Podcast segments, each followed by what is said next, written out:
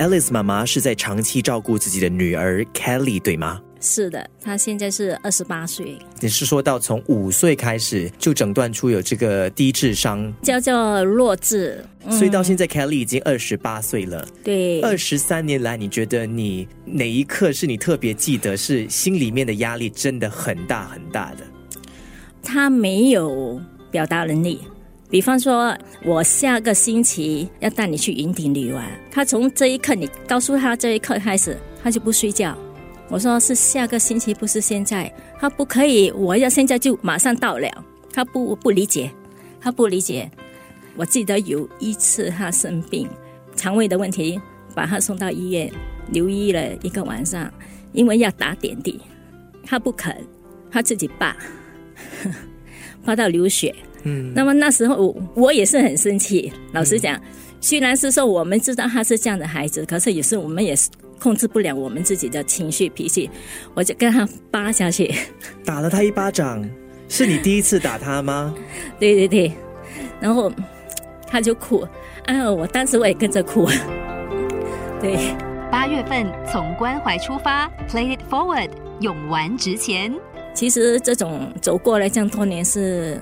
甚至有拿过藤条打他。嗯，他做我们的孩子，或者我们有这样的孩子，都没有的选择了。嗯，他来给我做孩子的话，我们要接受，要给他更多的爱心，双倍的爱心跟耐心。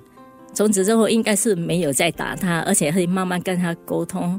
然后我去哪里，出国到什么地方，我就尽量带他去跟社会大众拉近距离。目前为止，现在他这样大了，我带他去餐馆吃东西我外面吃东西的话，他也是吃到满嘴啊，满脸都是。那么我还是要拿纸巾啊，帮他擦。有了旁边人家会看，所以说不管人家的眼光，就是这样看。自己父母要克服这个心理障碍。那爱丽丝妈妈，你在接触了 APSN 之后，他们提供哪一些帮助呢？进入 APSN 的话。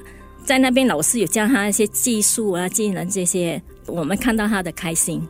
他有同学嘛？嗯，所以 APS 有教他一些基本的一些技术，跟他结交朋友。对，根据他的能力，比方说做那些折毛巾啊、laundry 啊，那么他们有时 APS 会带他出去。啊，或者有些义工也会跟他们在一起。嗯，我知道现在 Kelly 因为已经二十八岁了，所以她进入到了 APSN 的 CFA，也就是他们的成人中心之后。那我知道你自己也到了 CFA 去工作，就是很偶然机会就问里面 CFA 的那些 staff，我说你们这边需要义工吗？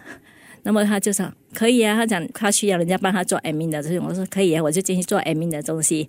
然后我是每天上班，他几点上学我就几点上班，八点半到四点半，我每天都在那边。起初我有点恐惧感，因为那边有不同的学员，他们的情绪每个都不一样，脾气每个都不一样，不懂要怎么样，就是 handle 这些学员。慢慢的，我我不怕了，你明白？这样听下来呢，其实 CFA 帮助 Alice 妈妈不少嘛，那应该现在会比较轻松跟放心了吧？至少我现在找到一个 CFA 可以有一个寄托，一直在那边学习到很好，只要他在里面过得快乐、安全，我就 OK 了。嗯，就是你最大的心愿了。对你父母障碍克服好的话，你的孩子前途还是很光明的。八月份从关怀出发，Play it forward，勇玩直前。